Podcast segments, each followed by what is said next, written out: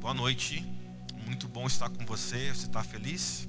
Você passou um domingo bom, um domingo de noite, uma segunda-feira bem? Passou? Tudo certo? Que bom. Senta no teu lugar. Nós estamos hoje então, vamos iniciar o capítulo 4 do livro de Apocalipse. E eu te confesso que essa palavra hoje ela ela veio com muito peso para mim. Hoje de tarde, uh, enquanto eu passava o meu esboço, por vários momentos eu, eu não conseguia me conter em choro, porque essa palavra ela vem com uma ela vem com um peso muito forte, assim, sabe, de da presença do Senhor. Eu creio que eu oro para que aquilo que eu recebi na tarde de hoje isso possa ser compartilhado entre nós aqui, não pela letra, mas realmente pelo Espírito, em nome de Jesus, pelo Espírito. Amém. Que essa palavra ela ela traga sobre você esperança, ela traga sobre você temor e tremor. A gente vai ler agora Apocalipse capítulo 4. Se você trouxe, eu te convido a você abrir comigo lá. Uh, versículo 1, né? Começaremos.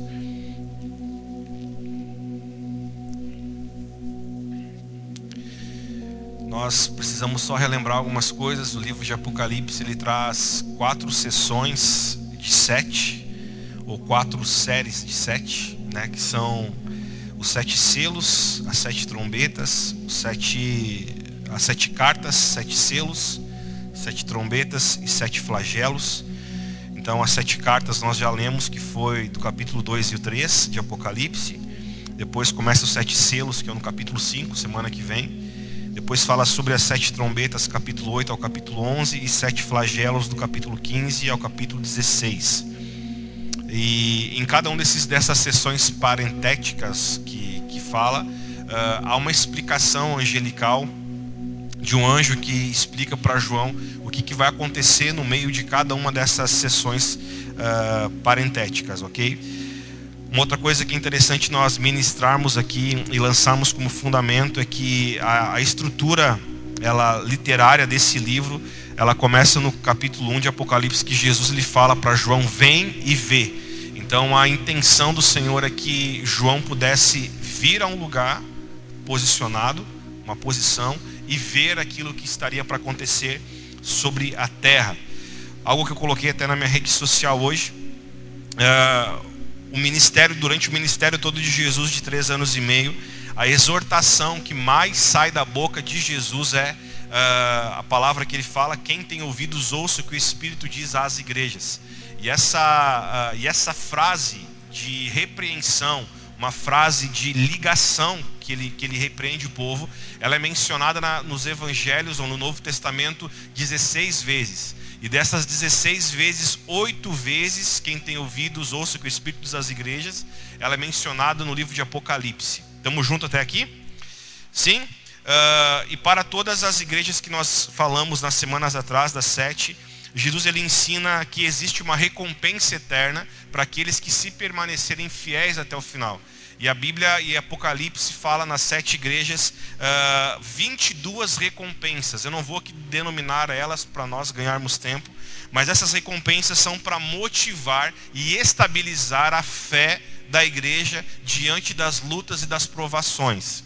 Então, diante de todas as provações que temos, diante de todas as lutas que temos, nós precisamos entender que há uma recompensa para aqueles que se mantiverem fiel ao Senhor até o final. Amém? Então diga comigo, há uma recompensa. Isso, então isso para mim é algo muito significativo, porque nós precisamos entender que o Senhor vai recompensar cada pessoa de acordo com o ânimo, com fervor, com âmago que ela se manter diante das dificuldades. Amém? Uh, ele também faz um chamado para nós nos tornarmos vencedor. O interessante de tudo é que em Éfeso ele fala para que a igreja de Éfeso ela pudesse voltar ao primeiro amor. Para a igreja de Esmirna ele diz: vocês precisam ser fiéis diante da perseguição. A igreja de Pérgamo e Tiatira, ele fala, vocês precisam resistir à imoralidade e à idolatria, como nós falamos. Sardes, ele chama essa igreja a ser vigilante. Filadélfia, ele chama eles a uma maturidade e perseverança na obediência. E Laodiceia, ele chama essa igreja a resistir à frieza e à mornidão espiritual. Então, sempre o Senhor, ele, ele dá a toda a igreja, ele dá chance para que a igreja ela possa se alinhar e se posicionar com misericórdia antes que venha o juízo. Amém? Então, uma coisa que eu até anotei para compartilhar hoje de introdução, que vencer não significa nós atingirmos uma, uma, nós atingirmos uma maturidade perfeita, tá? Mas vencermos é nós buscarmos viver uma vida constante no Senhor. Então, nos tornarmos vencedor, não é que nós vamos alcançar a perfeição, mas vencedor é para quem consegue permanecer em constância, não oscilando em fé. Então nós vamos entrar hoje em Apocalipse capítulo 4, verso 1. É uma das passagens mais fortes até aqui que tocou meu coração. Nós vamos ler então todo a passagem, que são, se não me engano, são 11 versículos, 12 versículos, 11. Nós vamos ler todos eles e depois a gente vem explicando. Pode ser, gente? Vou ler na minha tradução, se alguém não tem Bíblia, acompanha no telão lá. Depois destas coisas olhei e eis que havia uma porta aberta no céu e a primeira voz que ouvi, que era como de trombeta ao falar comigo, disse: Suba até aqui e eu lhe mostrarei o que deve acontecer depois destas coisas. Imediatamente eu me achei no espírito, e eis que havia um trono armado no céu, e alguém estava sentado no trono, e esse que estava sentado era semelhante no aspecto a pedra de jaspe e de sardônio, e ao redor do trono havia um arco semelhante no aspecto a esmeralda. Ao redor do trono havia também 24 tronos, e neles estavam sentados 24 anciãos, vestidos de branco e com coroas de ouro na cabeça. Do trono saíam relâmpagos, vozes e trovões, e diante do trono estavam acesas sete tochas de fogo, que são os sete Espíritos de Deus. Diante do trono havia algo como um mar de vidro, preste atenção no detalhe, de novo seis. Diante do trono havia como um mar de vidro, vírgula, semelhante ao cristal. No meio do trono e à volta do trono havia também quatro seres viventes cheios de olhos por diante e por detrás. O primeiro ser vivente era semelhante a um leão. O segundo era semelhante a um novilho. O terceiro tinha o rosto semelhante ao de um ser humano. E o quarto ser vivente era semelhante à águia quando está voando. E, o quarto, uh, e os quatro seres viventes, tendo cada um deles, respectivamente, seis asas, estavam cheios de olhos ao redor e por dentro. Não tinham descanso, nem de dia e nem de noite, proclamando. Aqui havia um turno 24 horas, tá? E eles não paravam. E eles proclamavam: Santo, Santo, Santo é o Senhor Todo-Poderoso, aquele que era, aquele que há, e aquele que é, e aquele que há de vir. Sempre que, sempre que estes seres viventes davam glória, honra e ações de graças ao que está sentado no trono, ao que vive para todo sempre, os 24 anciãos se prostravam diante daquele que está sentado no trono, adoravam o que vive para todo sempre e depositavam as suas coroas diante do trono, proclamando: Tu és digno, Senhor e Deus nosso, de receber a glória, a honra e o poder, porque criaste todas as coisas e por tua vontade elas vieram a existir e foram criadas. Amém? Nós vamos agora então mergulhar uh, nesses versículos até as nove e meia. E no final de tudo isso, se houver alguma dúvida, nós podemos sim levantar e, e perguntar se ficou algo que não ficou talvez tão claro. Mas eu acredito que a gente vai conseguir clarear muita coisa nessa noite aqui. Tudo certo, querido? Amém? Então vamos ver algumas coisas que para mim são fundamentais nesse texto. Primeiro, Diz assim então: Depois dessas coisas olhei, e eis que havia uma porta aberta no céu. Até aqui no versículo 1. Diga comigo: porta aberta. Mais uma vez, porta aberta. No livro de Apocalipse aparece três vezes a palavra porta, ok? E isso é muito importante nós começarmos a fundamentar agora. O que acontece? Por três vezes aparece a palavra porta. A primeira porta, ela aparece no, versículo, no capítulo 3, versículo 8, que é uma porta de oportunidade. A segunda porta aparece como a porta do coração humano, capítulo 3, versículo 20. E a terceira porta agora, ela aparece no capítulo 4, versículo 1. Que qual é essa porta? Uma porta de revelação. Todo mundo está comigo até aqui? O que acontece? Essa porta agora que João está entrando, isso é muito importante nós entendermos. Eu vou tentar manter um tom de voz bem, bem tranquilo nessa noite, tá? Essa porta que João está falando aqui é uma porta que o Senhor chama ele a um nível de revelação futura. Por que, que é futura? Porque lá no versículo 1, no final dele, diz assim: uh, Suba até aqui e eu lhe mostrarei o que deve acontecer depois destas, depois dessas coisas. Estamos juntos até aqui? Sim ou não? Então o que acontece? O futuro ao ser humano ele é encoberto. Mas o futuro diante do Senhor é algo que o Senhor já predestinou a todos os homens viverem. Então ninguém pega Deus de surpresa. Deus ele é o Deus o mesmo ontem, o mesmo hoje e aquele que há de vir. Amém? Então aqui o Senhor está chamando João a um lugar. E o mais interessante de tudo isso agora é que o que? Que fala o seguinte: havia uma porta aberta, versículo 1, e aí João ouve a voz. E a voz que fala com ele era como um som de trombeta. Então o que, que o João está dizendo? Que a voz de Deus ela não é um som de trombeta, mas ele está falando que a voz que ele ouviu, a voz do Senhor, foi uma voz alta, que ela se assemelha como um soar de uma trombeta.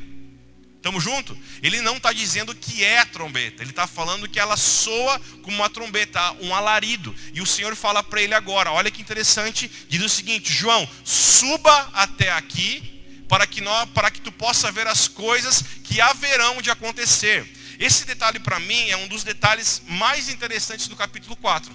Por quê? Porque no capítulos anteriores, quando o Senhor foi revelar à igreja, João ele ouviu uma voz que estava atrás dele e ele se virou para ouvir essa voz.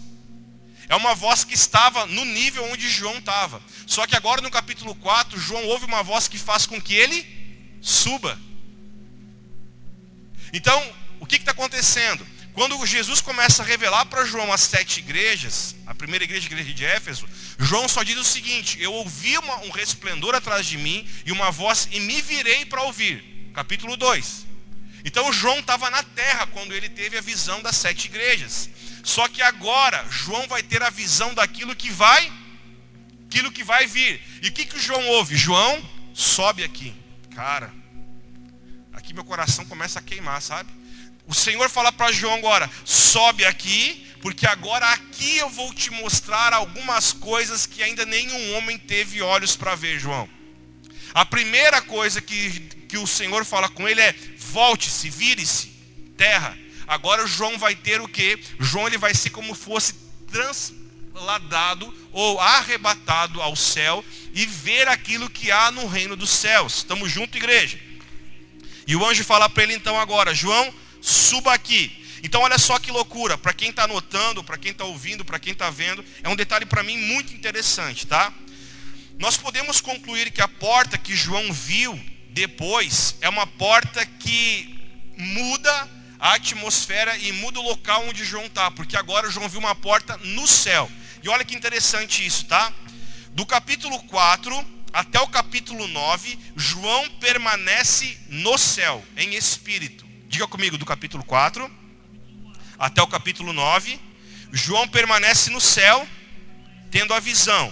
Agora diga comigo, no capítulo 10 até o capítulo 11, João vem para a terra de novo.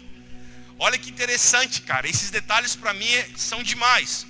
No capítulo, então, do capítulo 1 até o capítulo 3, no final, João está na terra. Ele vê uma visão agora aqui. Mas do capítulo 4 até o capítulo 9, João ele é arrebatado. E ele passa a ver as coisas agora do reino dos céus. No capítulo então 10 em diante, João vem para a terra de novo. Aí ele fala e viu o anjo vindo. Então João tem agora uma visão na terra. Aqui João agora vai ter uma visão no céu. Até aqui todo mundo está comigo?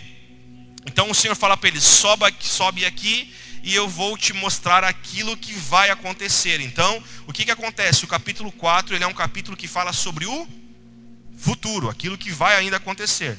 Amém, querido? Como é que João sobe até lá? João sobe em carne ou em espírito? Alguém quer me responder essa pergunta? Em espírito, porque em carne ninguém consegue ver Deus se não morrer. Então João aqui ele sobe em espírito para conseguir ver aquilo que o Senhor queria mostrar para ele. Pois bem, vamos lá agora para os pontos, ok? Então João viu essa porta aberta, ele subiu em espírito para ver aquilo que o Senhor mostraria a ele. E aí João no versículo 2 ele fala o seguinte: Imediatamente eu me achei no espírito, onde comprova que ele subiu em espírito, e havia lá então um trono armado no céu, e alguém estava sentado nesse trono. Diga comigo, João viu um trono. Então o que acontece? O que significa trono? Trono é um lugar de autoridade, trono é um lugar de, de, de soberania, trono é um lugar de honra. Então João viu o trono aonde está sentado Deus. E nesse trono onde João viu, olha que interessante, isso para mim é demais. No versículo 3 agora, vamos lá. João viu esse trono. E aí no versículo 3 João fala o seguinte: aquele que estava sentado era de aspecto semelhante a jaspe e sardônio. Olha para o pastor. Quando João viu esse trono, João não tinha como conseguir dimensionar o que ele estava vendo. Porque Deus, ele é um ser que não tem como nós descrevermos. Nós, como ser humano, não temos como, como denominar, como colocar características em quem Deus é, porque Ele é um ser muito glorioso e muito poderoso. Então o que, que João diz? João ele olha para aquele que está sentado no trono e ele começa a falar: ó, ele tem um aspecto semelhante a jaspe e a sardônio um arco, ou traduções falam arco-íris, parecendo uma esmeralda, uh, circundava ou circulava o trono dele. Agora segura a onda aqui e olhe para mim, por favor. O que, que acontece agora? Quando João ele passa a ver esses, esses aspectos, e ele fala jaspe, sardônio, o que, que ele quer dizer? Fui um pouco pesquisar com o que, que é a pedra de jaspe, tá? João está falando que ele é semelhante, ele não está dizendo que ele é igual. Ele fala que ele é semelhante a jaspe. Jaspe era, é uma pedra cristalina e a mais pura que não há nenhuma poluição nessa pedra. Ela é uma pedra transparente. É como se fosse uma, uma diadema. E aí é onde que abunda luz e emana e luzes emanam dessa pedra. A pedra de sardônio, ela é de uma cor vermelha, mais translúcida, translúcida que existe. Então João está falando o seguinte: eu vi um resplendor tão grande nesse trono que se assemelha a sardônio e que se assemelha a jaspe. Todo mundo está junto? E aonde que aparece essas pedras, sardônio, jaspe e depois também a terceira pedra que ele fala depois do arco-íris, como é que é o nome? Esmeralda nós podemos ver que essas três pedras, elas aparecem no Velho Testamento, no livro de Êxodo, capítulo 28, versículo 17, que eram pedras que ficavam no peitoral dos sacerdotes. Ok? Estas três pedras. Agora, olha só que coisa mais uh, interessante que há nessas, nessas pedras, ok? Nas doze tribos, todos os sacerdotes, então, eles tinham que, que usar esse peitoral, que tinham essas três pedras que eram a jaspe, então, que era transparente, sardônio, que era vermelha, e a, e a esmeralda, que era verde. Aí o que está acontecendo agora? Olha que, que importante isso aqui, tá? Uh, a que é transparente, que é a jaspe, ela significa misericórdia. Estamos juntos? Sardônio, que é vermelho, ela significa o fogo consumidor, consumidor de julgamento. E a verde, ela tipifica biblicamente a esperança. Então o João estava falando, eu estou olhando para ele e eu vejo esses três elementos na fisionomia daquilo que Deus é.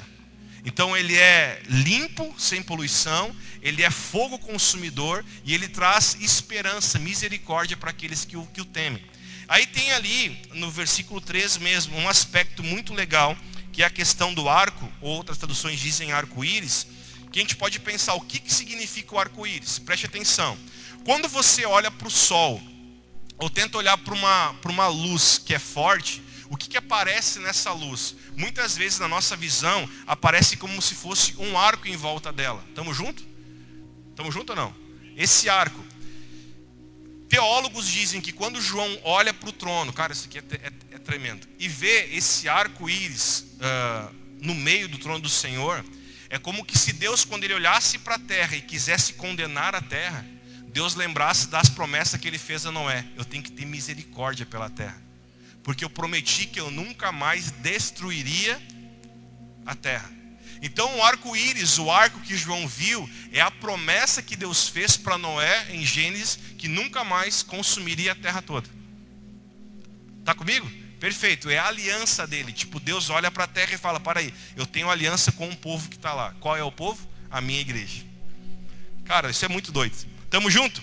Então esse arco-íris ele tipifica então a aliança, a misericórdia que Deus fez com o povo. E normalmente um arco-íris ele aparece depois de uma tempestade.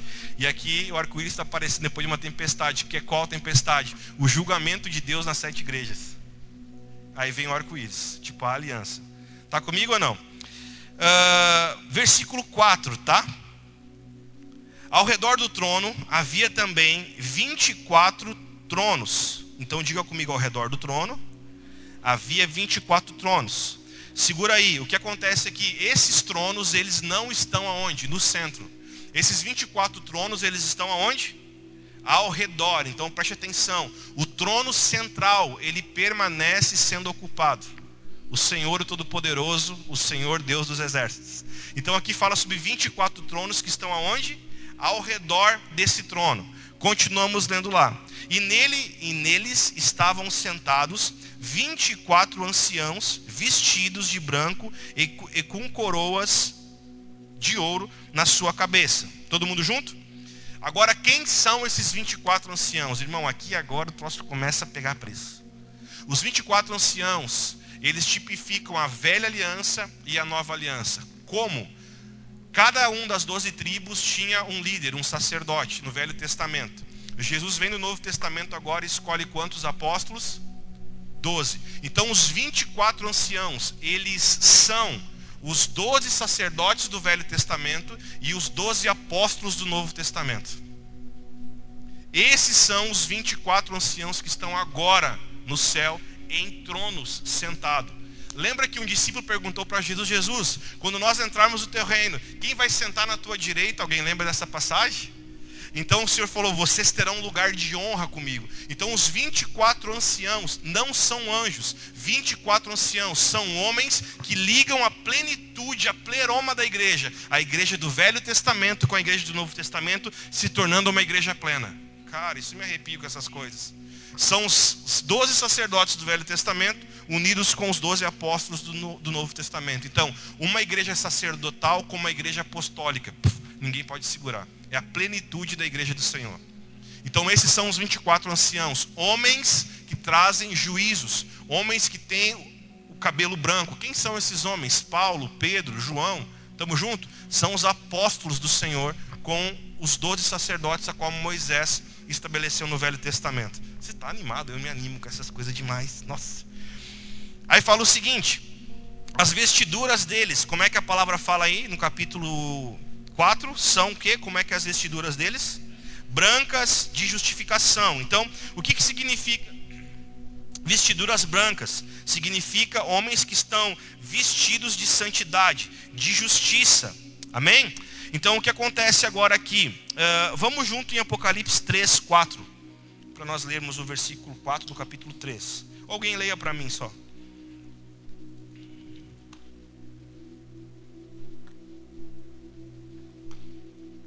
Apocalipse 3,4. No entanto, você tem aí em Sardes uns poucos que não se contaminaram com as suas vestes. Eles andarão comigo vestidos de branco, pois são dignos. Então, o que, que nós podemos entender na Bíblia? O que, que é roupas brancas? Homens que não se contaminaram. Amém? Então, o que, que João está falando no versículo 4 aqui? Que esses 24 anciãos, então, é, é uma igreja sacerdotal com a igreja apostólica os doze discípulos, apóstolos e os doze sacerdotes do Velho Testamento, e eles tentam as suas roupas santas, roupas que não foram manchadas pelo pecado, e João também dá a segunda característica deles, que eles têm coroas de ouro. Estamos juntos ou não? O que são coroas de ouro? Coroas, elas tipificam autoridade. Coroas, elas trazem para nós prestígio de homens que foram remidos. Então, estes homens que estão usando essas coroas são esses anciãos que têm uma vida em santidade, que estão agora com o Senhor no céu, no reino dos céus. Amém? Versículo 5 diz assim: Do trono saíam relâmpagos, vozes e trovões, e diante do trono estavam acesas sete tochas de fogo, que são os sete Espíritos de Deus. Vamos junto comigo agora em Êxodo 19, 16. Êxodo 19, 16.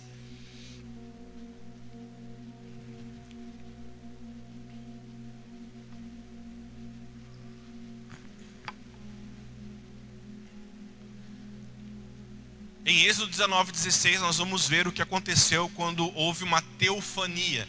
Quando Deus ele falou com o povo, com Moisés e com o povo que estava no Egito, no deserto, perdão. Conseguimos?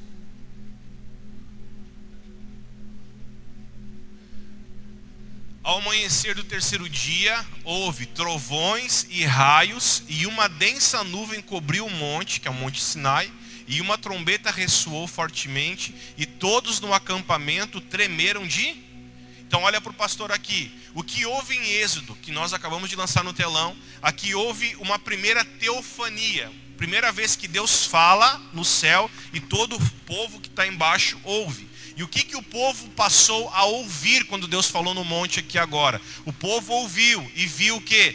Trovões e raios. Por quê? Porque isso comprova a autoridade de Deus. Cara, quando, quando cai trovão, quando dá raio, quando vai chover, todo mundo se entra em estrondo. Por quê? Porque é algo que transmite uma autoridade e um poder. Agora você tenta imaginar quando João foi levado até o céu e olhou para o trono e viu sair raios e trovões. Cara, tremia tudo.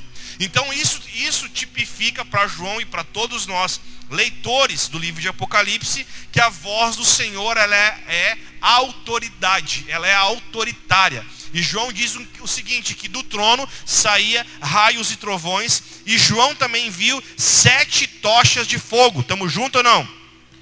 O que, que significa sete tochas de fogo? O próprio versículo explica, explica para nós que são os sete Espíritos de Deus. Nós já falamos algumas, algumas semanas atrás sobre a plenitude do Espírito Santo. Você lembra? Não vou precisar voltar. Então, por que tocha de fogo? A palavra fogo nada mais é do que algo que consome, algo santo, algo que permanece. O fogo arderá continuamente no altar. Então, João viu essas sete tochas de fogo que ardem, que representa realmente o Espírito Santo, que ele é santo. Amém? Uh, aí no versículo seguinte, versículo 6, ele diz assim: Diante do trono havia algo como um mar de vidro. Diga comigo, algo como um mar de vidro. Isso, aí ele fala assim: uh, semelhante ao cristal. No meio do trono e à volta do trono havia também quatro seres viventes, cheios de olhos por detrás e por diante. Agora olha, olha para mim aqui um pouquinho. O que significa mar de vidro? Essa é uma passagem que nós precisamos prestar muita atenção. E o que eu estou falando para você não é apenas fruto de, de uma busca que eu fiz, de uma leitura de, de, de outras de outros biografias, não. Mas isso é algo muito claro na Bíblia que é só nós mergulhar um pouquinho que a gente vai encontrar. Preste atenção que coisa tremenda.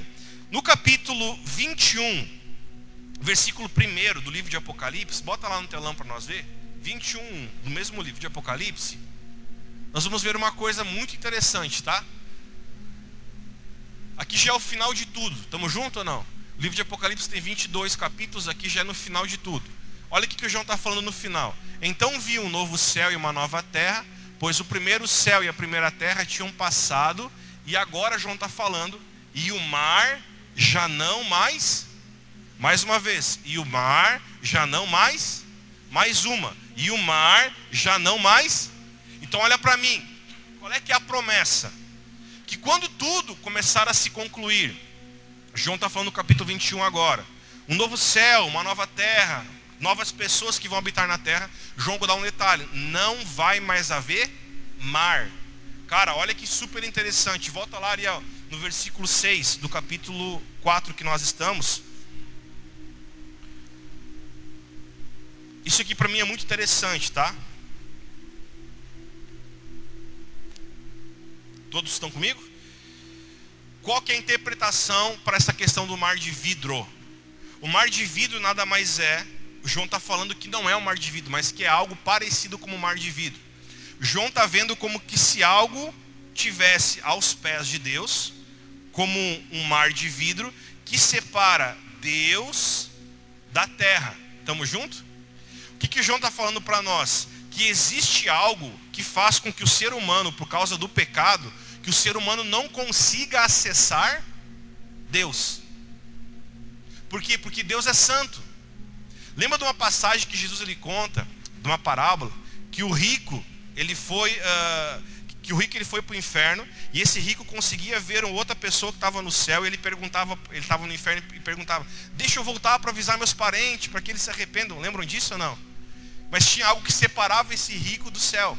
Então o que, que o João está falando para nós? Que existe algo que Deus é tão santo que isso não tem, não tem como misturar a santidade de Deus com a poluição a qual a terra vive. Então João está falando, eu vejo Deus no trono e vejo aos pés de Deus como que se fosse um mar de vidro, semelhante ao mar de vidro.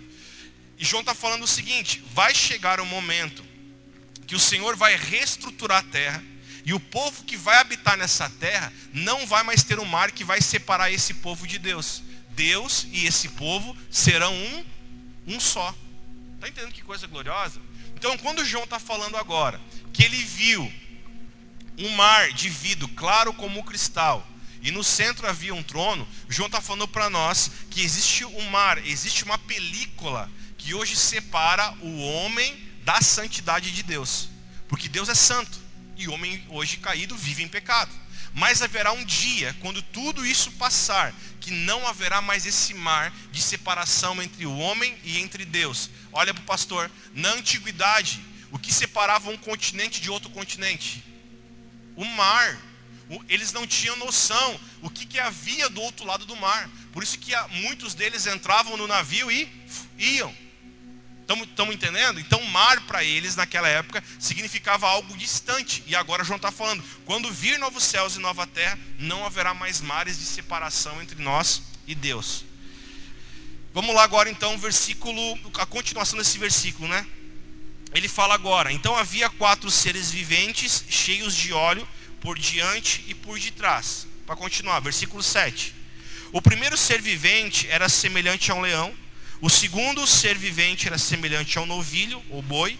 O terceiro ser vivente era semelhante a de um ser humano. E o quarto ser vivente era semelhante à águia quando está voando. O que, que parece isso? Parece algo meio, meio louco, né? O que, que é ser vivente? O que, que significa? Preste atenção. João está dizendo que no céu hoje há quatro seres viventes. Um parecido com o rosto de leão, um parecido com, com o semblante de um boi, de um novilho, um parecido com o semblante de um homem e um parecido com o semblante de águia. Essa mesma visão que João está tendo agora no capítulo 4, houve um homem no Velho Testamento que também teve. Você lembra quem? Ezequiel. Para você anotar, pode anotar lá. Ezequiel capítulo 10, tá? Ezequiel também vê esses quatro seres viventes. Agora, qual é a revelação para os quatro seres viventes? Grava isso, por favor. Os quatro seres viventes mostram Jesus como rei, ok? Representado como leão. Jesus como novilho, representado como servo. Jesus como homem, representado como a perfeição da criação de Deus. E Jesus como águia, que representa aquele que veio do céu e volta para o céu. E muitos teólogos dizem que esses quatro seres se assemelham aos quatro evangelhos: Mateus, Marcos, Lucas e João. E cada um desses evangelistas descrevem Deus, descrevem Jesus dessa forma. Como? Mateus descreve Jesus na forma de rei. Marcos descreve Jesus na forma de servo. João, Lucas descreve Jesus da forma de um homem perfeito e João descreve Jesus como um ser que veio do céu e volta para o céu. Aí agora tem um teólogo que para mim, eu, cara, eu anotei isso aqui com muita graça, que eu achei fantástico. Esse cara fala o seguinte: os quatro seres viventes representam o todo. o nobre, o forte, o sábio e o rápido da natureza. Cada figura tem preeminência em sua própria esfera. O leão é supremo entre os, entre os animais selvagens, o boi é o, é o animal supremo entre animais domésticos, a águia, a rei das aves, e o homem é o supremo em toda a criação das criaturas viventes. Os quatro seres viventes representam toda a grandeza, poder e a beleza da natureza de Jesus. Aqui nós estamos vendo o mundo natural trazendo sua doxologia ao ser criado em torno, em, em torno do trono do Senhor, que é o que? A natureza que Deus criou, louvando o próprio Criador. Ficou claro? Não fui, não fui tão fundo com vocês? Então, esses quatro seres viventes, que é a natureza plena em cada uma delas, o leão, o boi, o homem e a águia, representam que a natureza na sua plenitude, louvando aquele que é o seu próprio Criador, que é o próprio Senhor Jesus. Amém?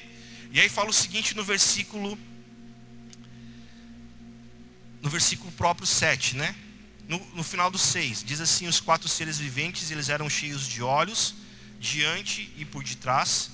O primeiro ser vivente, então, leão, o segundo, novilho, o terceiro, então, de homem, e o quarto era semelhante à água, à águia, quando está voando. Versículo 8. E os quatro seres viventes, tendo cada um deles, respectivamente, seis asas, estavam cheios de olhos ao redor e por detrás. Não tinham descanso, nem de dia e nem de e nem de noite.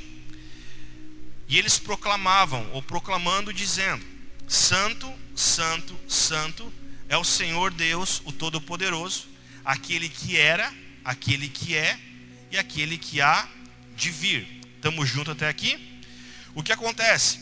Os quatro seres viventes, então, que representam a plenitude da criação de Deus, eles têm olhos, tanto por diante quanto por detrás, e eles passam 24 horas por dia adorando e proclamando palavras de santidade ao Senhor.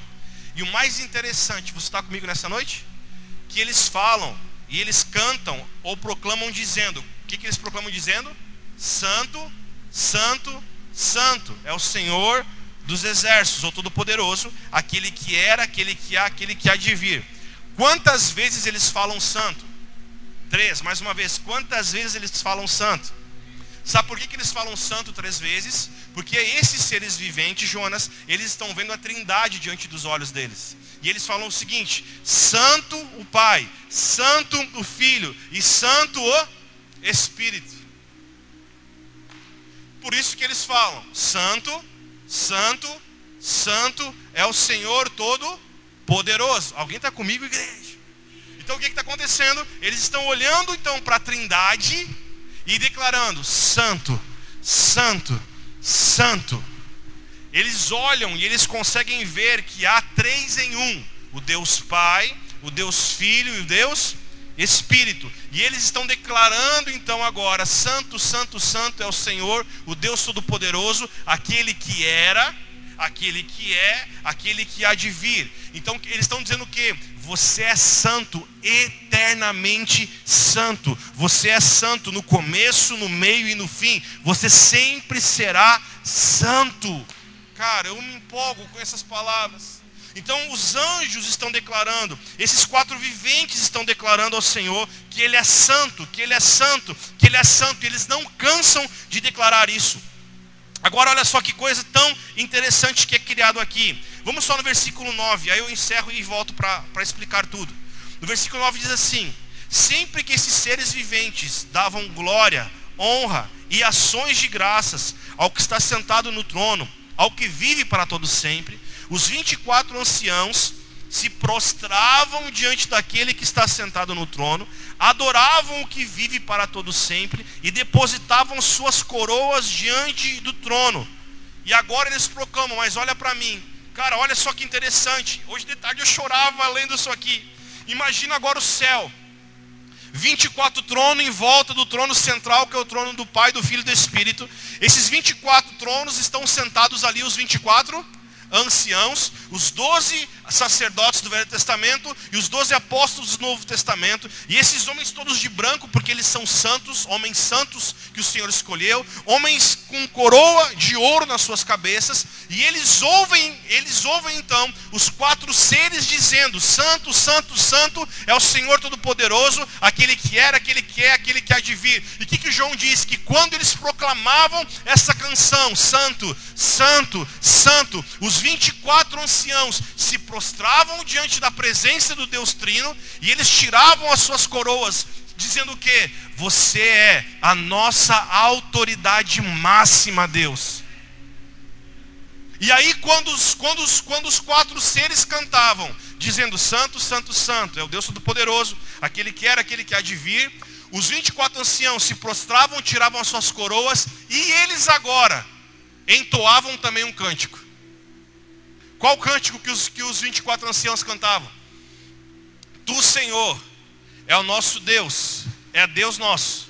És digno de receber a glória, a honra e o poder, porque criaste todas as coisas, e por tua vontade elas existem e foram.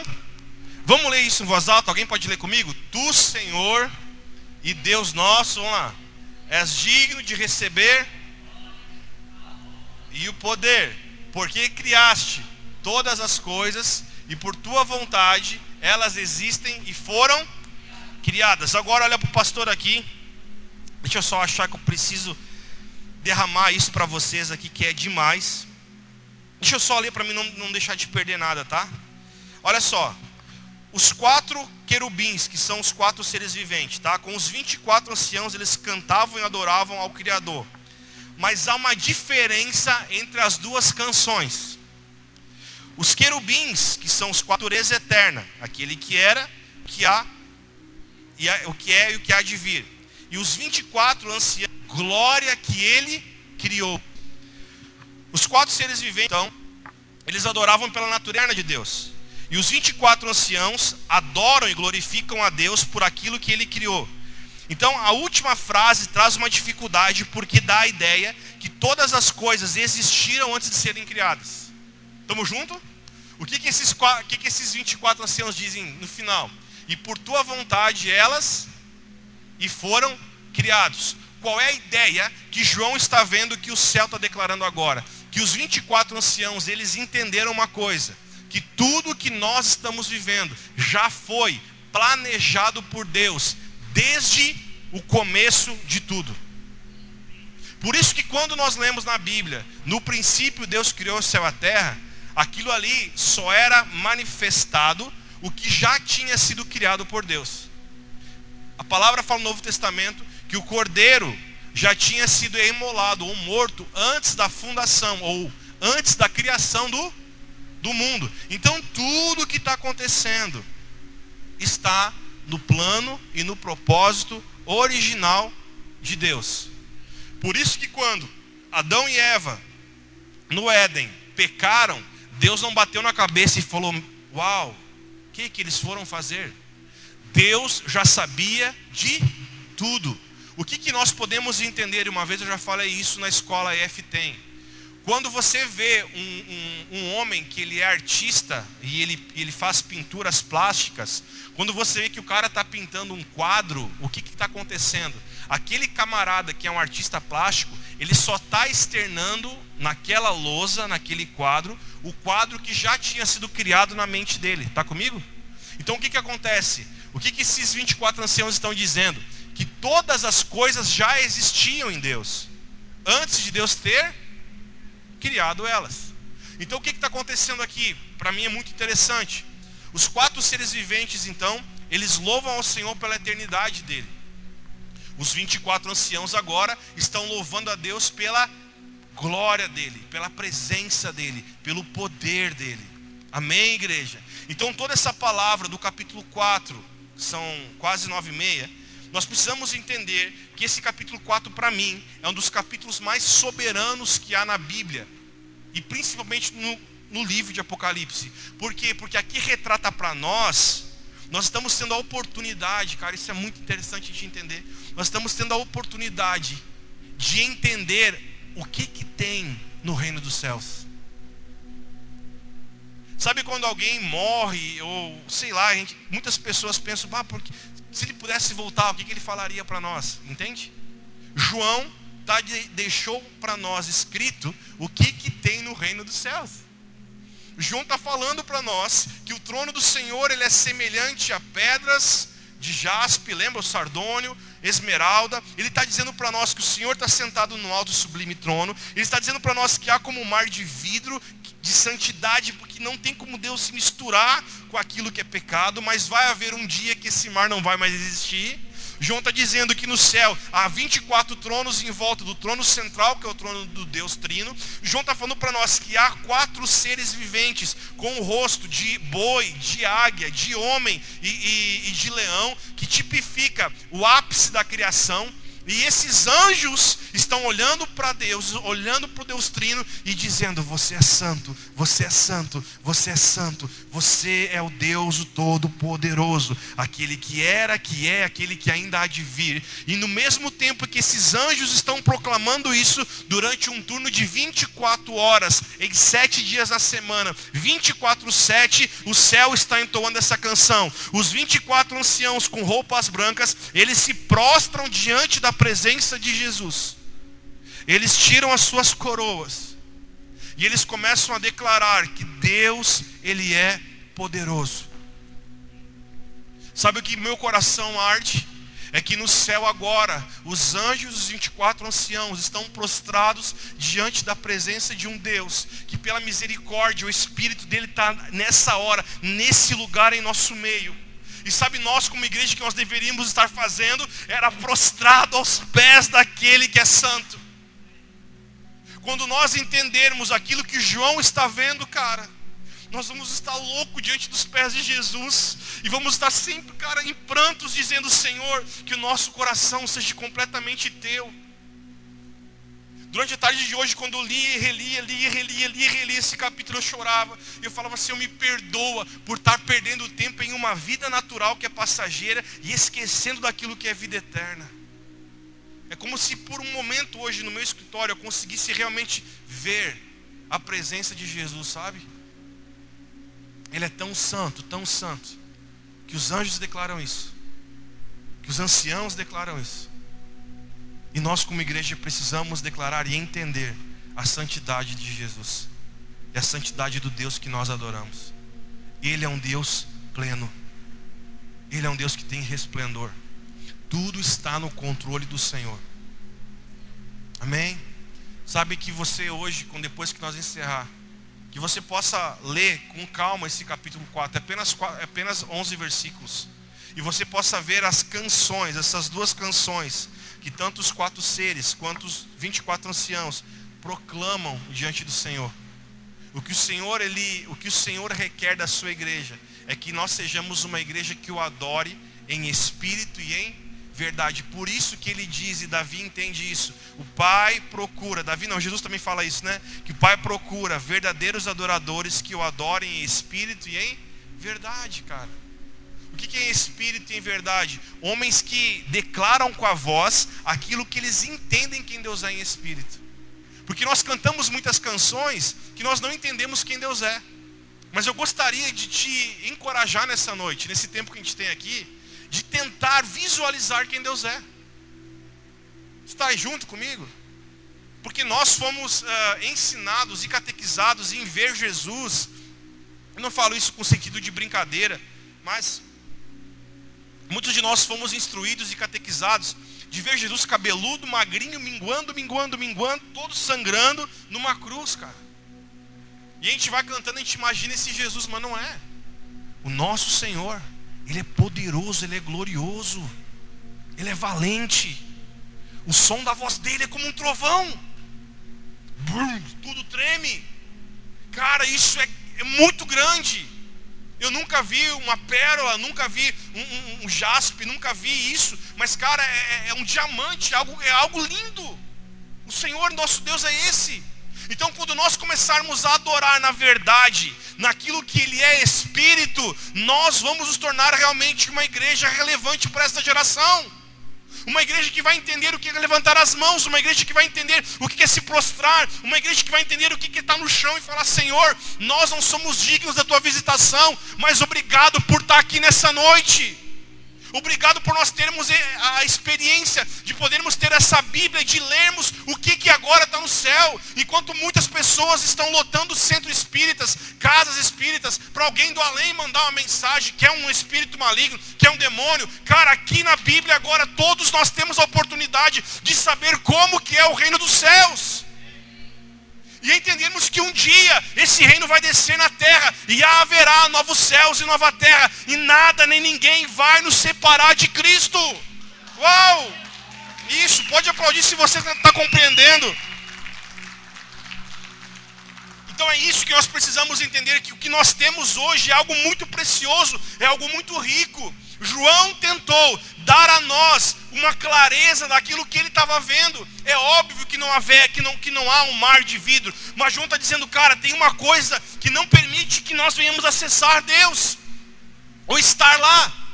Mas isso, o dia vai acabar. E pela misericórdia do Filho e do Espírito, nós podemos acessar Deus por intermédio deles. Mas João está dizendo: mas haverá um dia que esse Deus vai reinar na terra ao nosso lado.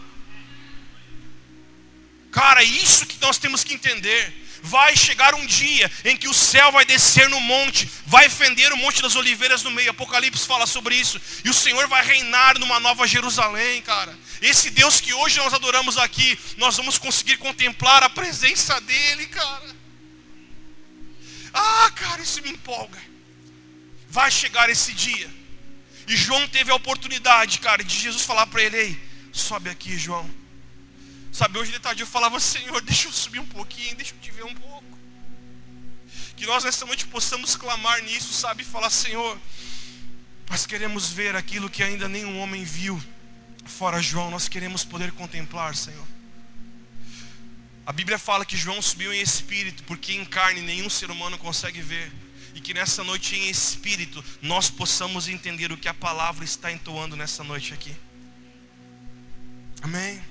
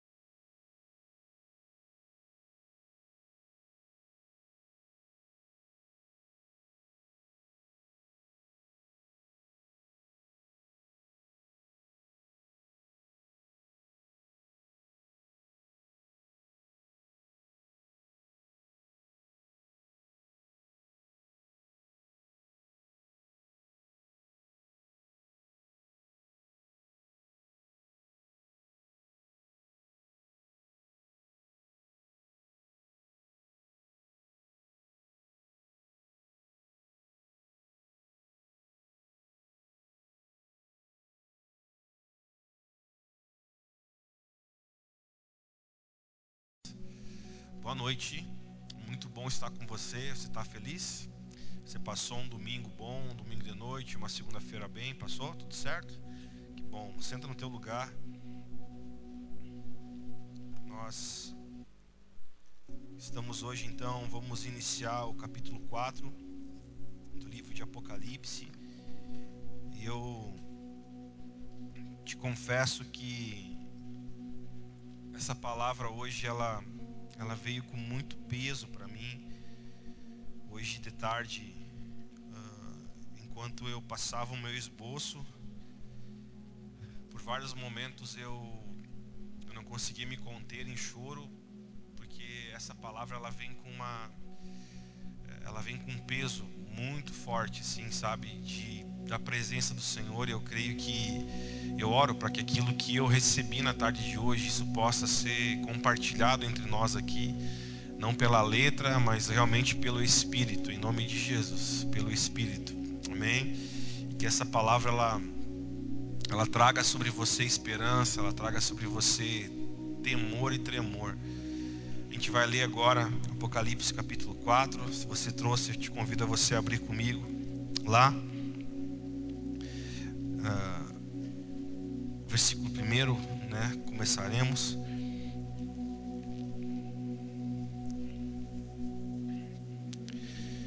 Nós precisamos só relembrar algumas coisas. O livro de Apocalipse ele traz quatro sessões de sete, ou quatro séries de sete, né? Que são os sete selos, as sete trombetas, os sete, as sete cartas, sete selos, sete trombetas e sete flagelos. Então, as sete cartas nós já lemos, que foi do capítulo 2 e o 3 de Apocalipse. Depois começa os sete selos, que é no capítulo 5, semana que vem. Depois fala sobre as sete trombetas, capítulo 8 ao capítulo 11, e sete flagelos, do capítulo 15 ao capítulo 16. E em cada um desses, dessas sessões parentéticas que, que fala, uh, há uma explicação angelical de um anjo que explica para João o que, que, vai acontecer no meio de cada uma dessas sessões uh, parentéticas, ok? Uma outra coisa que é interessante nós ministrarmos aqui e lançarmos como fundamento é que a, a estrutura ela literária desse livro, ela começa no capítulo 1 de Apocalipse que Jesus lhe fala para João: "Vem e vê". Então a intenção do Senhor é que João pudesse vir a um lugar posicionado, uma posição e ver aquilo que estaria para acontecer sobre a terra. Algo que eu coloquei até na minha rede social hoje. Uh, o ministério, durante o ministério todo de Jesus, de três anos e meio, a exortação que mais sai da boca de Jesus é uh, a palavra que ele fala: quem tem ouvidos, ouça o que o Espírito diz às igrejas. E essa, uh, e essa frase de repreensão, uma frase de ligação que ele, que ele repreende o povo, ela é mencionada na, nos evangelhos ou no Novo Testamento 16 vezes. E dessas 16 vezes, oito vezes, quem tem ouvidos, ouça que o Espírito às igrejas, ela é mencionada no livro de Apocalipse. Estamos juntos até aqui? Sim? Uh, e para todas as igrejas que nós falamos nas semanas atrás, das sete, Jesus ele ensina que existe uma recompensa eterna para aqueles que se permanecerem fiéis até o final. E a Bíblia e Apocalipse fala nas sete igrejas uh, ah, 22 recompensas. Eu não vou aqui denominar elas para nós ganharmos tempo, mas essas recompensas são para motivar e estabilizar a fé da igreja diante das lutas e das provações. Então, diante de todas as provações que temos, diante de todas as lutas que temos, nós precisamos entender que há uma recompensa para aqueles que se mantiverem fiel ao Senhor até o final. Amém? Então diga comigo, há uma recompensa.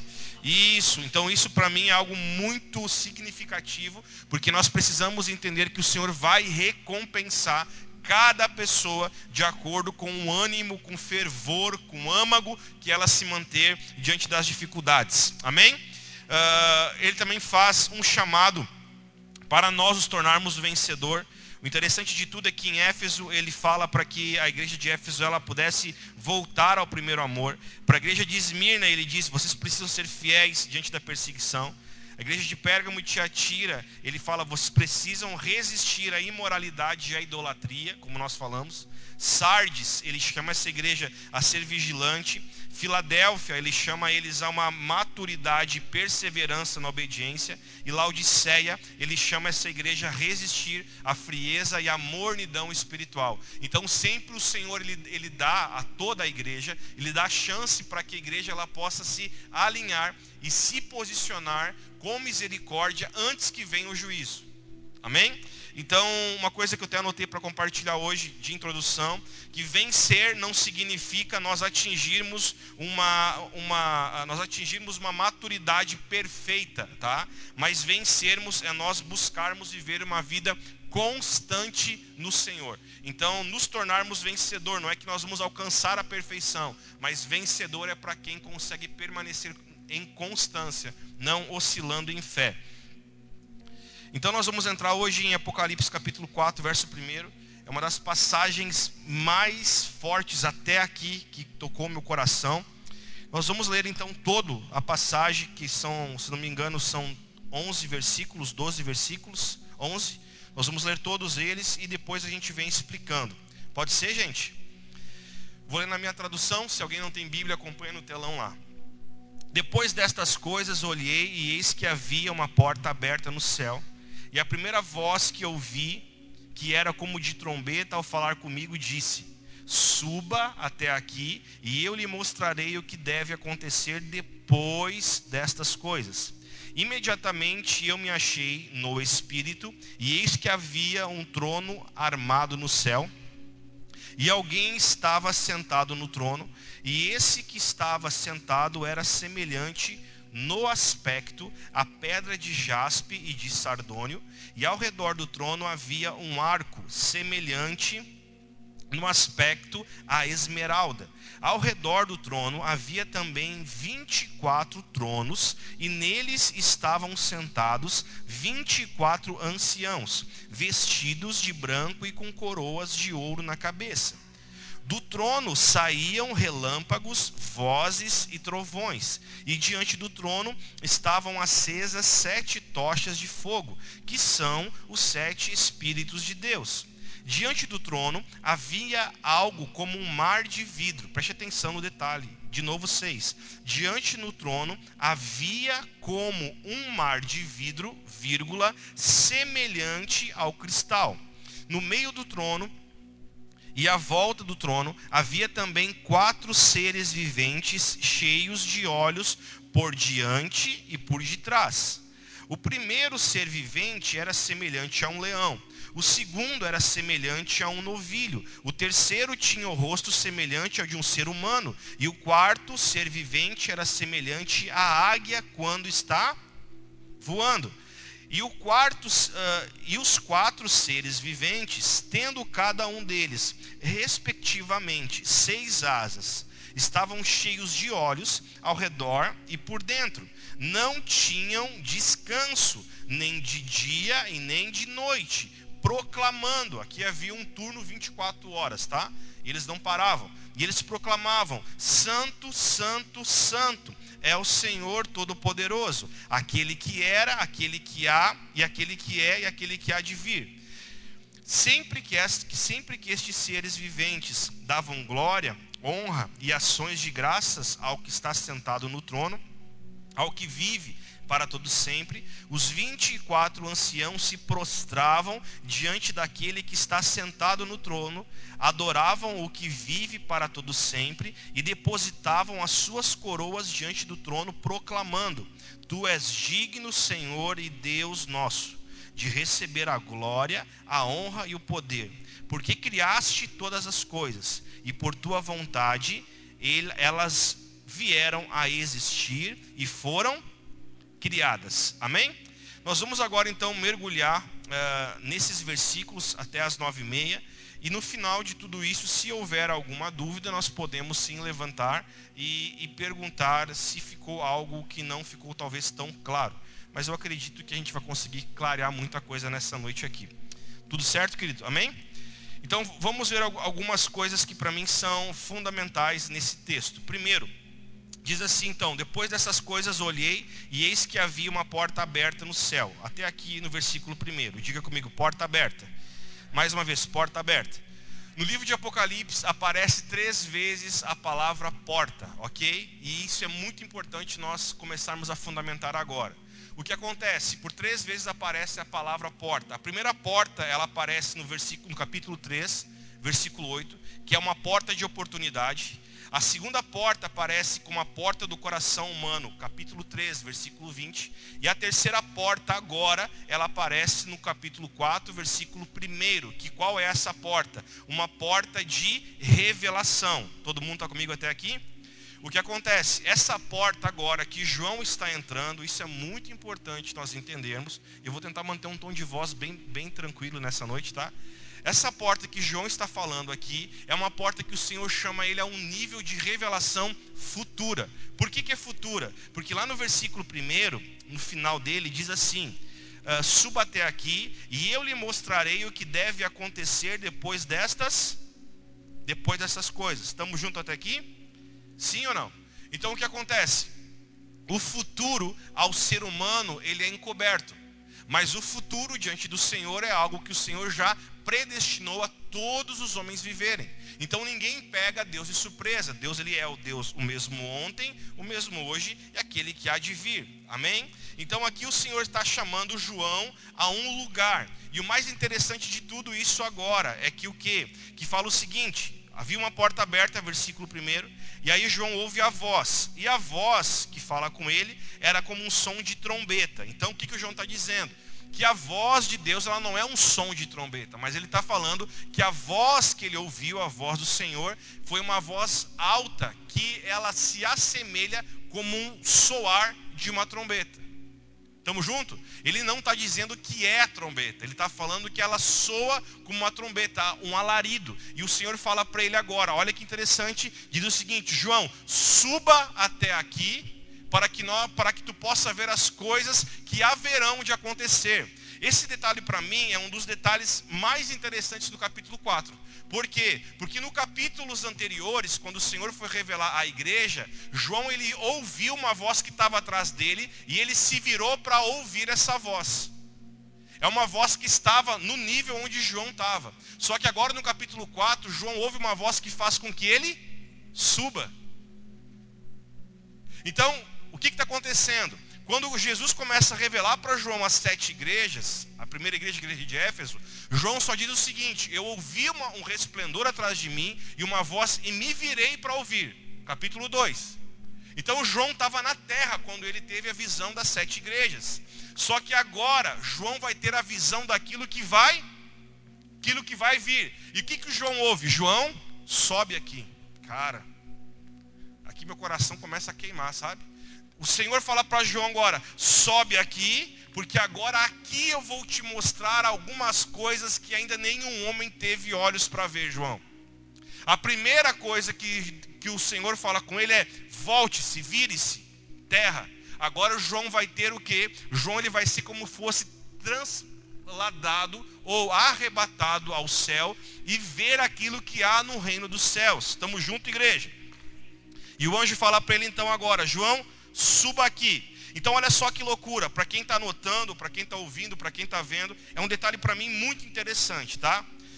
Nós podemos concluir que a porta que João viu depois é uma porta que muda a atmosfera e muda o local onde João está, porque agora João viu uma porta no céu. E olha que interessante isso, tá? Do capítulo 4 até o capítulo 9, João permanece no céu, em espírito. Diga comigo do capítulo 4 até o capítulo 9. João permanece no céu, tendo a visão. Agora diga comigo, no capítulo 10 até o capítulo 11, João vem para a terra de novo. Olha que interessante, cara. Esses detalhes para mim são demais. No capítulo então, do capítulo 1 até o capítulo 3, no final, João está na terra. Ele vê uma visão agora aqui. Mas do capítulo 4 até o capítulo 9, João ele é arrebatado.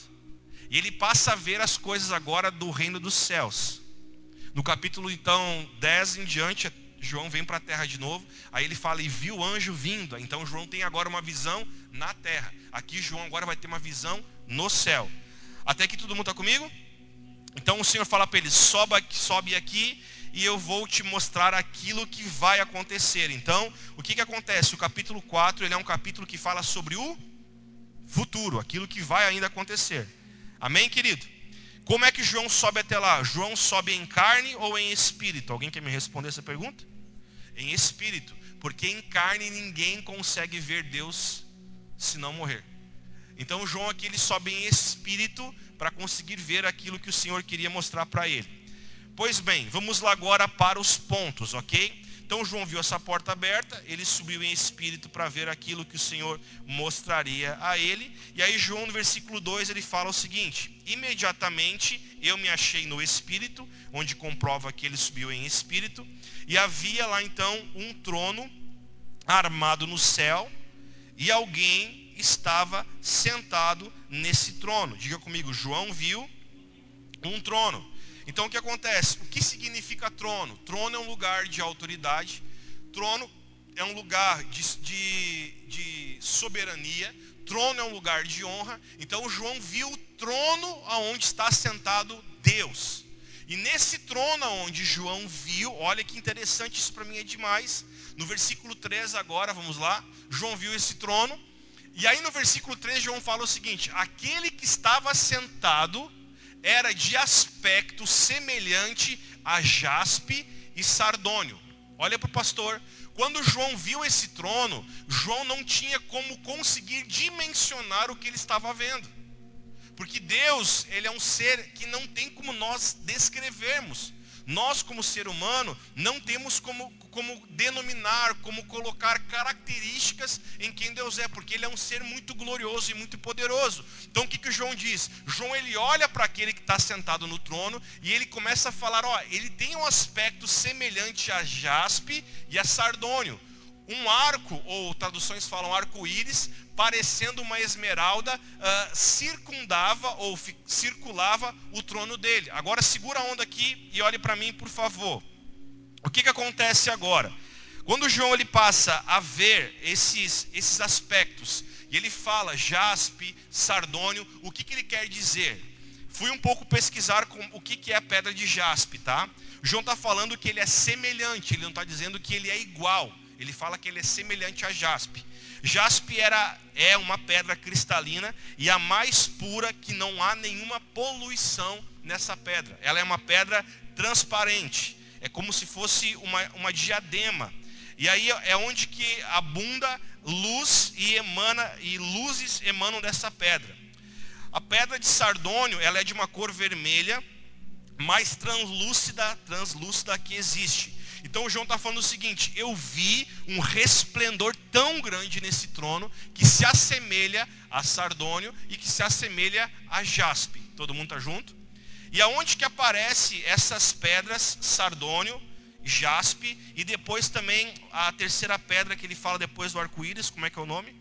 Esmeralda nós podemos ver que essas três pedras, elas aparecem no Velho Testamento, no livro de Êxodo, capítulo 28, versículo 17, que eram pedras que ficavam no peitoral dos sacerdotes. Ok? Estas três pedras. Agora, olha só que coisa mais uh, interessante que há nessas, nessas pedras, ok? Nas doze tribos, todos os sacerdotes, então, eles tinham que, que usar esse peitoral, que tinham essas três pedras que eram a jaspe, então, que era transparente, sardônio, que era vermelha, e a, e a esmeralda, que era verde. Aí o que está acontecendo agora? Olha que, que importante isso aqui, tá? Uh, aqui é transparente, que é a jaspe, ela significa misericórdia. Estamos juntos? Sardônio, que é vermelho, ela significa o fogo consumidor, consumidor de julgamento. E a verde, ela tipifica biblicamente a esperança. Então o João estava falando, eu estou olhando para ele e eu vejo esses três elementos na fisionomia daquilo que Deus é. Então ele é limpo, sem poluição, ele é fogo consumidor e ele traz esperança, misericórdia para aqueles que o, que o temem. Aí tem ali, no versículo 3 mesmo, um aspecto muito legal, que é a questão do arco, ou outras traduções dizem arco-íris, que a gente pode pensar o que, que significa o arco-íris. Preste atenção. Quando você olha para o sol ou tenta olhar para uma, uma luz que é forte, o que, que aparece nessa luz? Muitas vezes na nossa visão aparece como se fosse um arco em volta dela. Estamos juntos? Estamos juntos ou não? Esse arco.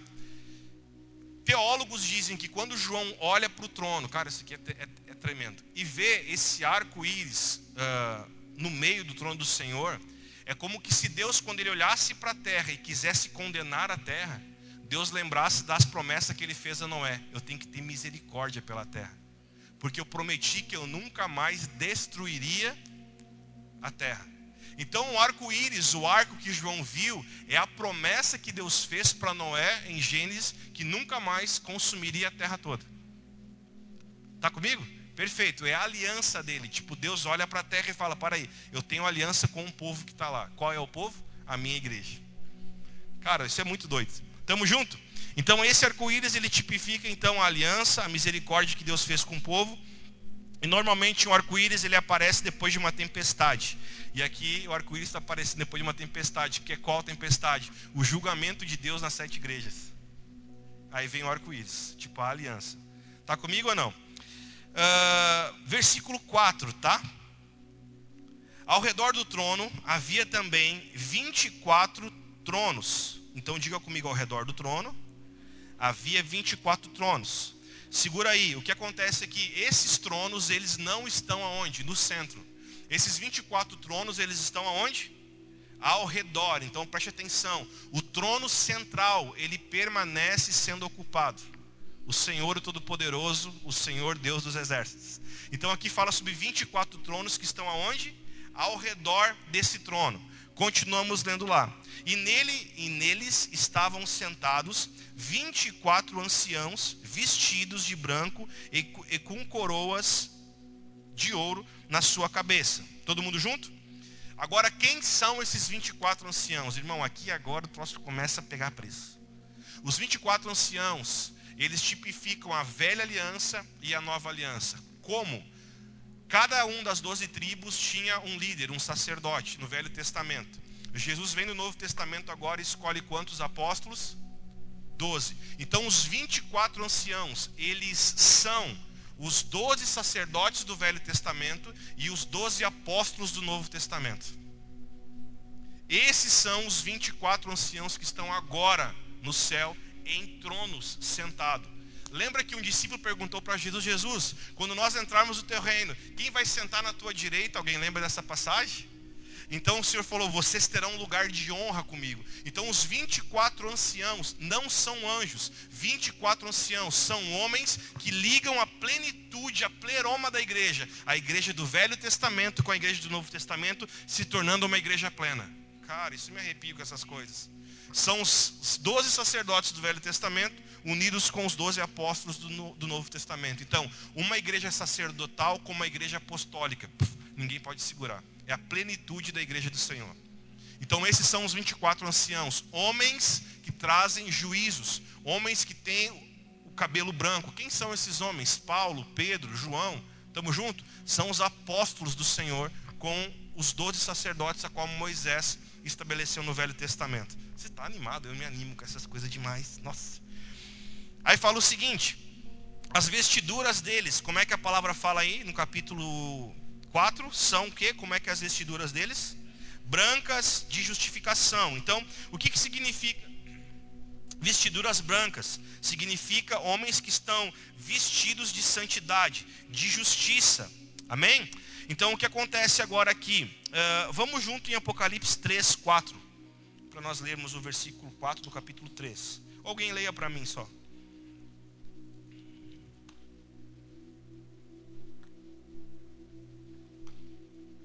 Apocalipse 3,4. No entanto, você tem aí em Sardes uns poucos que não se contaminaram com as suas vestes. Eles andarão comigo vestidos de branco, pois são dignos. Então, o que, que nós podemos entender na Bíblia? O que, que é roupas brancas? Homens que não se contaminaram. Amém? Então, o que, que João está falando no versículo 4 aqui?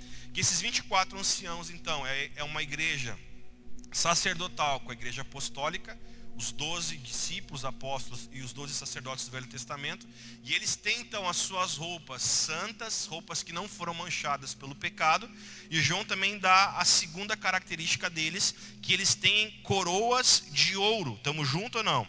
O que são coroas de ouro? Coroas, elas tipificam autoridade.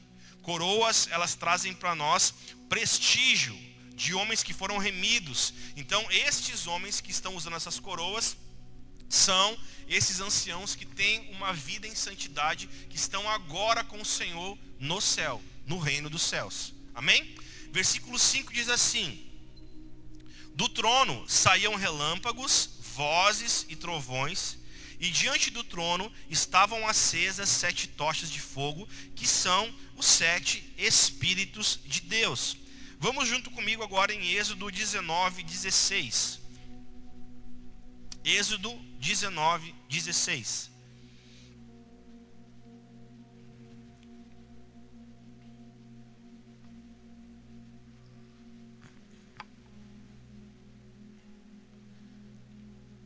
Em Êxodo 19, 16, nós vamos ver o que aconteceu quando houve uma teofania. Quando Deus ele falou com o povo, com Moisés e com o povo que estava no Egito, no deserto, perdão. Conseguimos?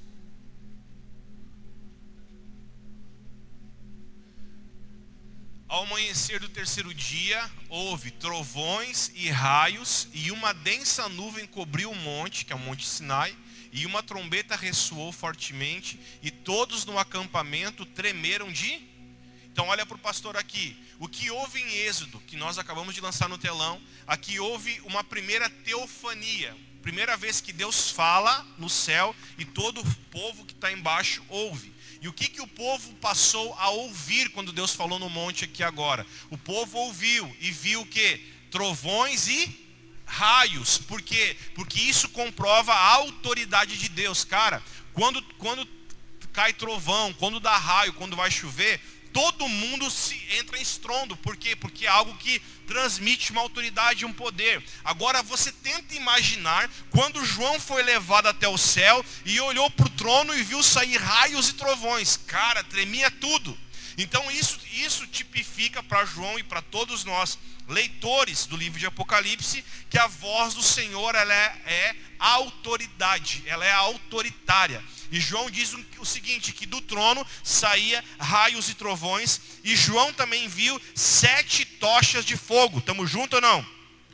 O que, que significa sete tochas de fogo? O próprio versículo explica, explica para nós que são os sete Espíritos de Deus. Nós já falamos algumas, algumas semanas atrás sobre a plenitude do Espírito Santo. Você lembra? Não vou precisar voltar. Então, por que tocha de fogo? A palavra fogo nada mais é do que algo que consome, algo santo algo que permanece, o fogo arderá continuamente no altar. Então João viu essas sete tochas de fogo que ardem, que representa realmente o Espírito Santo, que ele é santo. Amém? Uh, aí no versículo seguinte, versículo 6, ele diz assim: Diante do trono havia algo como um mar de vidro. Diga comigo, algo como um mar de vidro. Isso, aí ele fala assim: uh, semelhante ao cristal. No meio do trono e à volta do trono havia também quatro seres viventes, cheios de olhos por detrás e por diante. Agora olha, olha para mim aqui um pouquinho. O que significa mar de vidro? Essa é uma passagem que nós precisamos prestar muita atenção. E o que eu estou falando para você não é apenas fruto de, de uma busca que eu fiz, de uma leitura de, de, de outras de outras biografias, não. Mas isso é algo muito claro na Bíblia, que é só nós mergulhar um pouquinho que a gente vai encontrar. Preste atenção que coisa tremenda.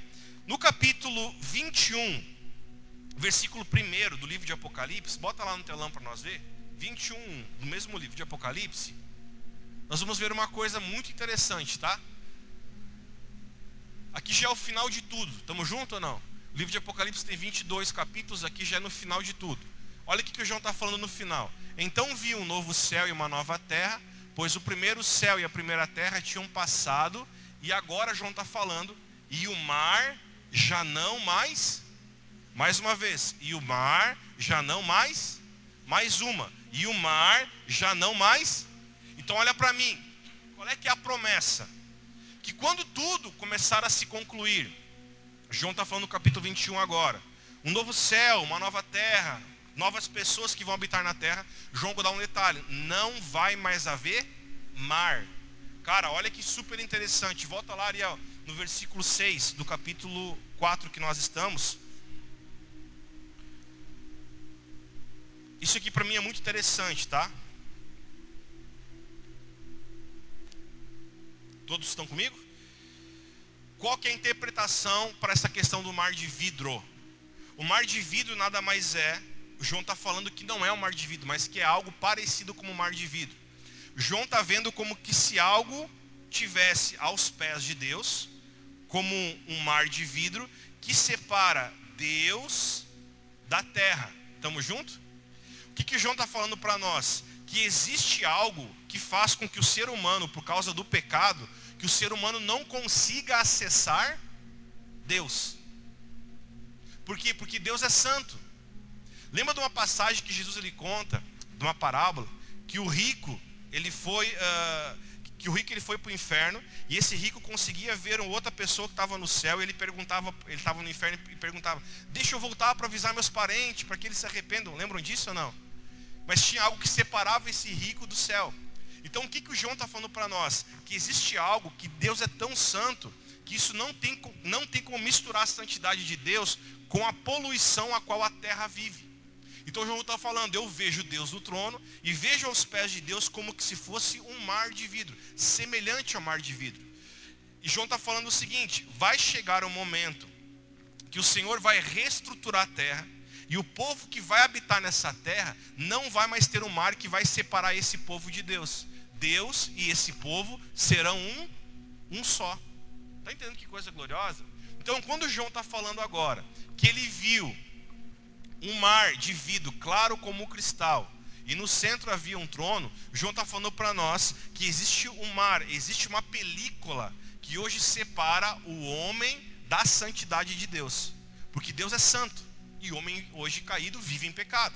Mas haverá um dia, quando tudo isso passar, que não haverá mais esse mar de separação entre o homem e entre Deus. Olha para o pastor, na antiguidade, o que separava um continente de outro continente? o mar. Eles não tinham noção o que, que havia do outro lado do mar. Por isso que muitos deles entravam no navio e iam. Estamos entendendo? Então, mar para eles naquela época significava algo distante. E agora João está falando: quando vir novos céus e nova terra, não haverá mais mares de separação entre nós e Deus.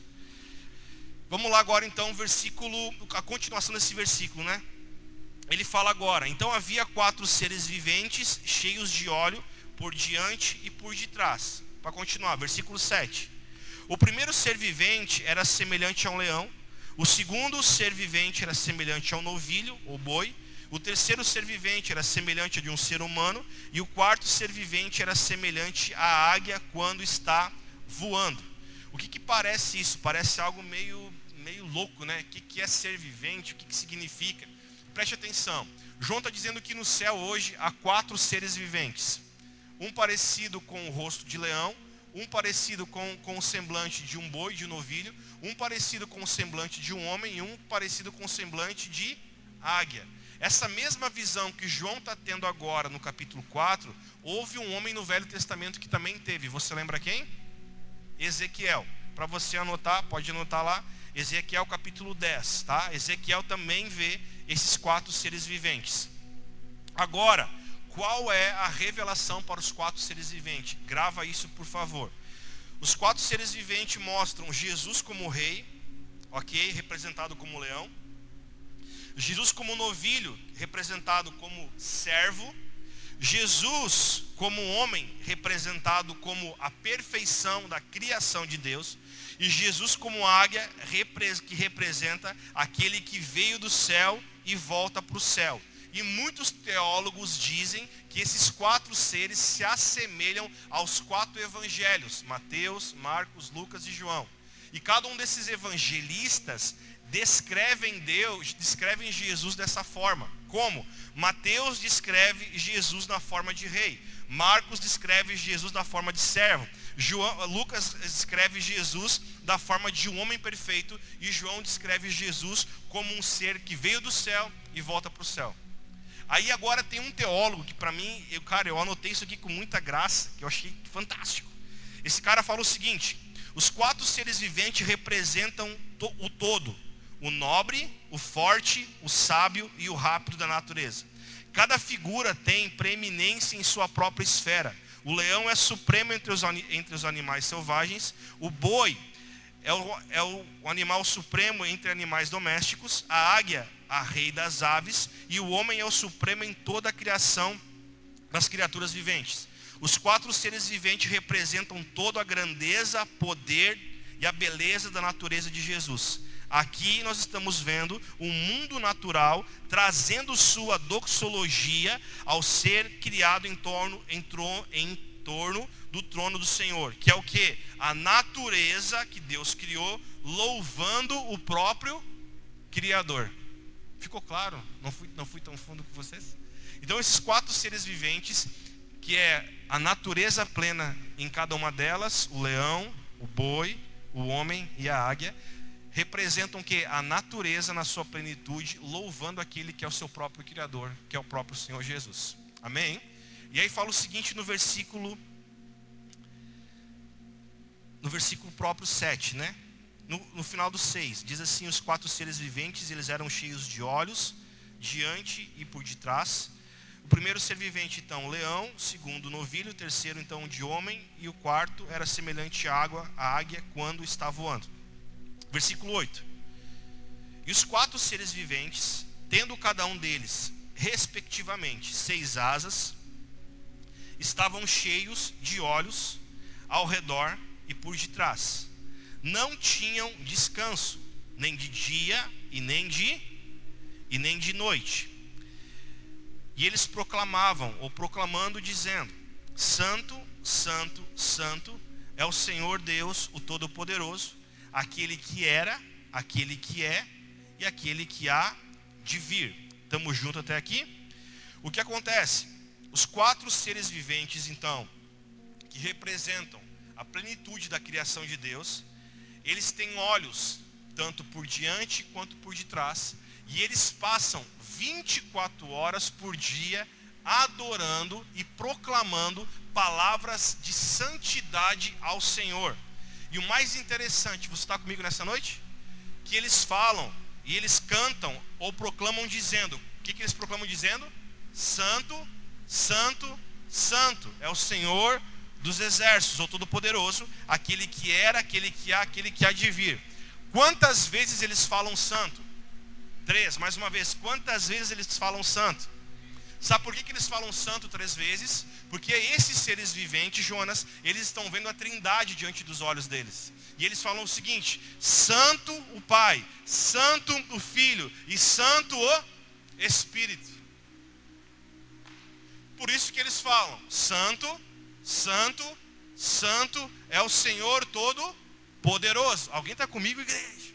Então o que está acontecendo? Eles estão olhando então para a Trindade e declarando: Santo, Santo, Santo. Eles olham e eles conseguem ver que há três em um: o Deus Pai, o Deus Filho e o Deus Espírito. E eles estão declarando então agora: Santo, Santo, Santo é o Senhor, o Deus Todo-Poderoso, aquele que era, aquele que é, aquele que há de vir. Então eles estão dizendo que você é santo, eternamente santo. Você é santo no começo, no meio e no fim. Você sempre será santo. Cara, eu me empolgo com essas palavras. Então os anjos estão declarando, esses quatro viventes estão declarando ao Senhor que Ele é santo, que Ele é santo, que Ele é santo. E eles não cansam de declarar isso. Agora olha só que coisa tão interessante que é criado aqui. Vamos só no versículo 9, aí eu encerro e volto para explicar tudo.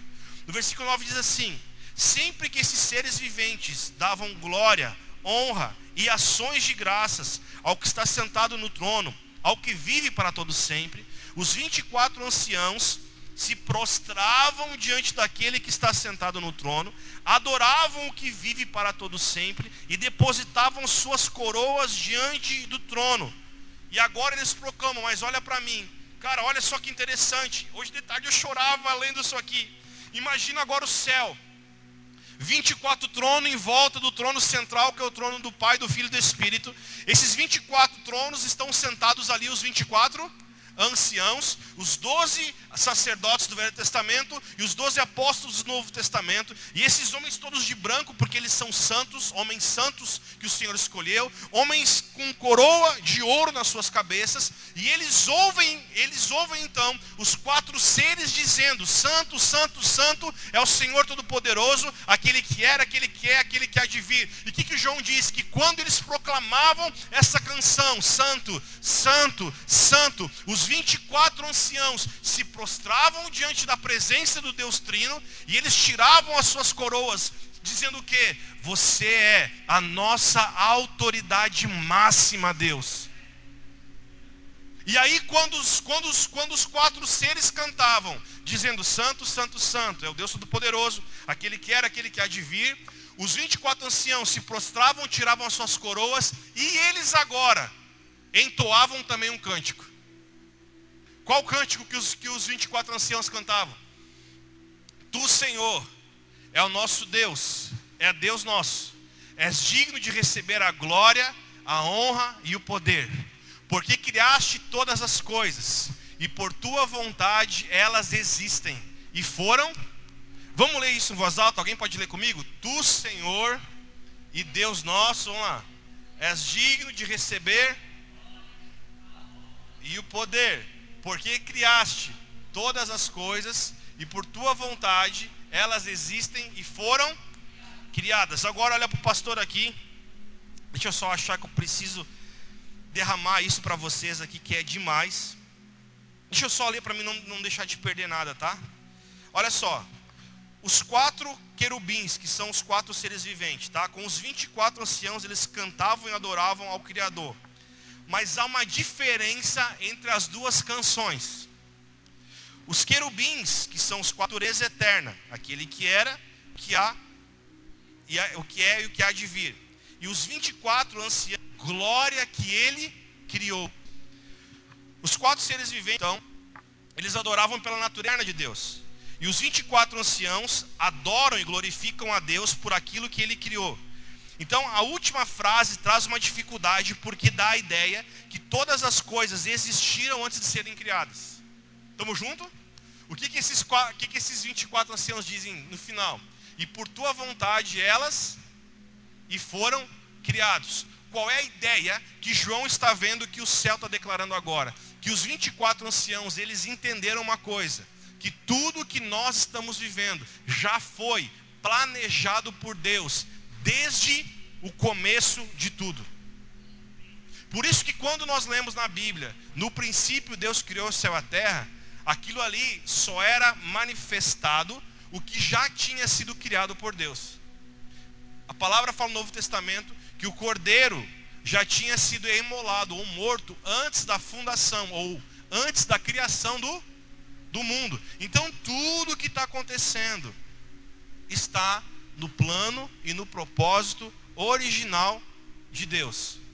Por isso que quando Adão e Eva no Éden pecaram, Deus não bateu na cabeça e falou: "Uau, o que que eles foram fazer?" Deus já sabia de tudo. O que, que nós podemos entender? Uma vez eu já falei isso na escola EFTEM. Quando você vê um, um, um, homem que ele é artista e ele, ele faz pinturas plásticas, quando você vê que o cara está pintando um quadro, o que está acontecendo? Aquele camarada que é um artista plástico, ele só está externando naquela lousa, naquele quadro, o quadro que já tinha sido criado na mente dele. Está comigo?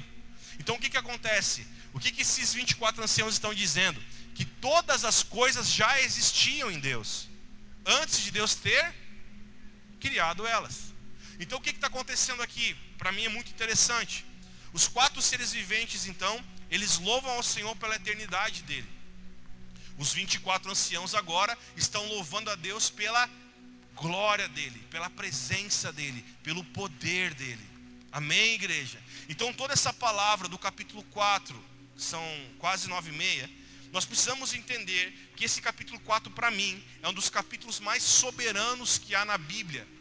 E principalmente no, no livro de Apocalipse. Por quê? Porque aqui retrata para nós, nós estamos tendo a oportunidade, cara, isso é muito interessante de entender. Nós estamos tendo a oportunidade de entender o que, que tem no reino dos céus.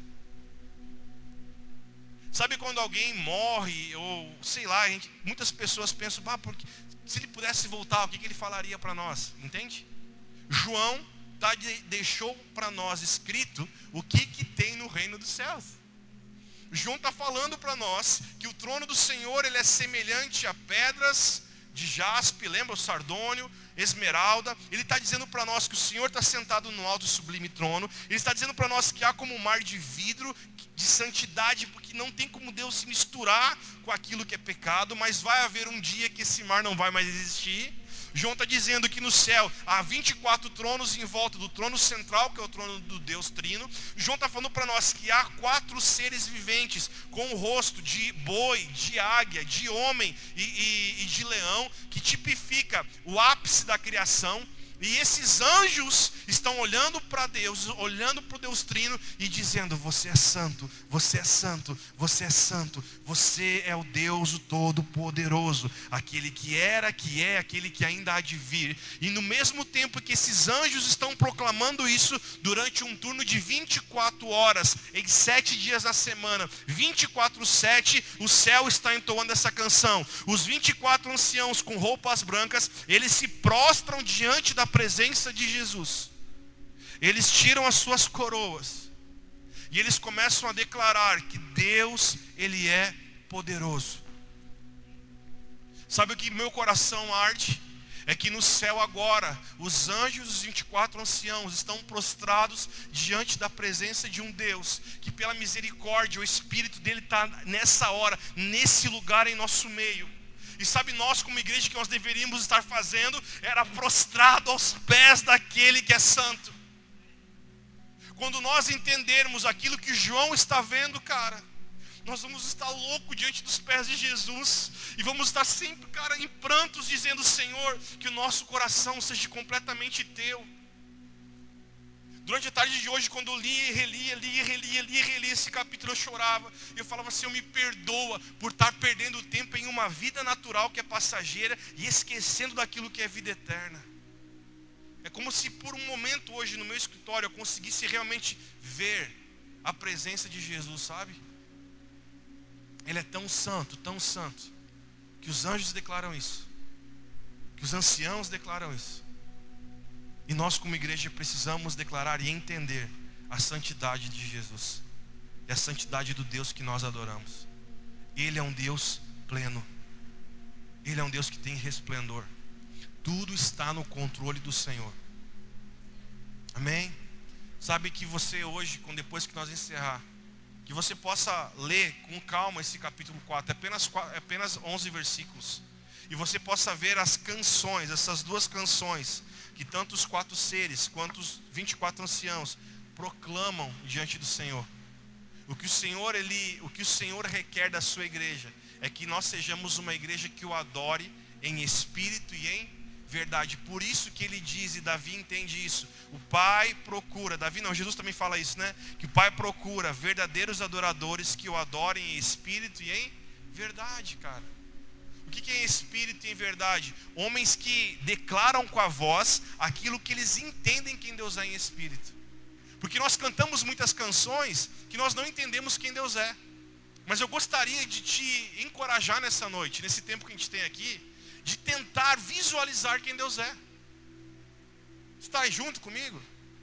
Porque nós fomos uh, ensinados e catequizados em ver Jesus. Eu não falo isso com sentido de brincadeira, mas Muitos de nós fomos instruídos e catequizados de ver Jesus cabeludo, magrinho, minguando, minguando, minguando, todo sangrando numa cruz, cara. E a gente vai cantando, a gente imagina esse Jesus, mas não é. O nosso Senhor, Ele é poderoso, Ele é glorioso, Ele é valente. O som da voz dele é como um trovão. Brum, tudo treme. Cara, isso é, é muito grande. Eu nunca vi uma pérola, nunca vi um, um, um jaspe, nunca vi isso. Mas, cara, é, é, é um diamante, algo, é algo lindo. O Senhor nosso Deus é esse. Então, quando nós começarmos a adorar na verdade, naquilo que Ele é Espírito, nós vamos nos tornar realmente uma igreja relevante para esta geração. Uma igreja que vai entender o que é levantar as mãos, uma igreja que vai entender o que é se prostrar, uma igreja que vai entender o que é estar no chão e falar: Senhor, nós não somos dignos da tua visitação, mas obrigado por estar aqui nessa noite.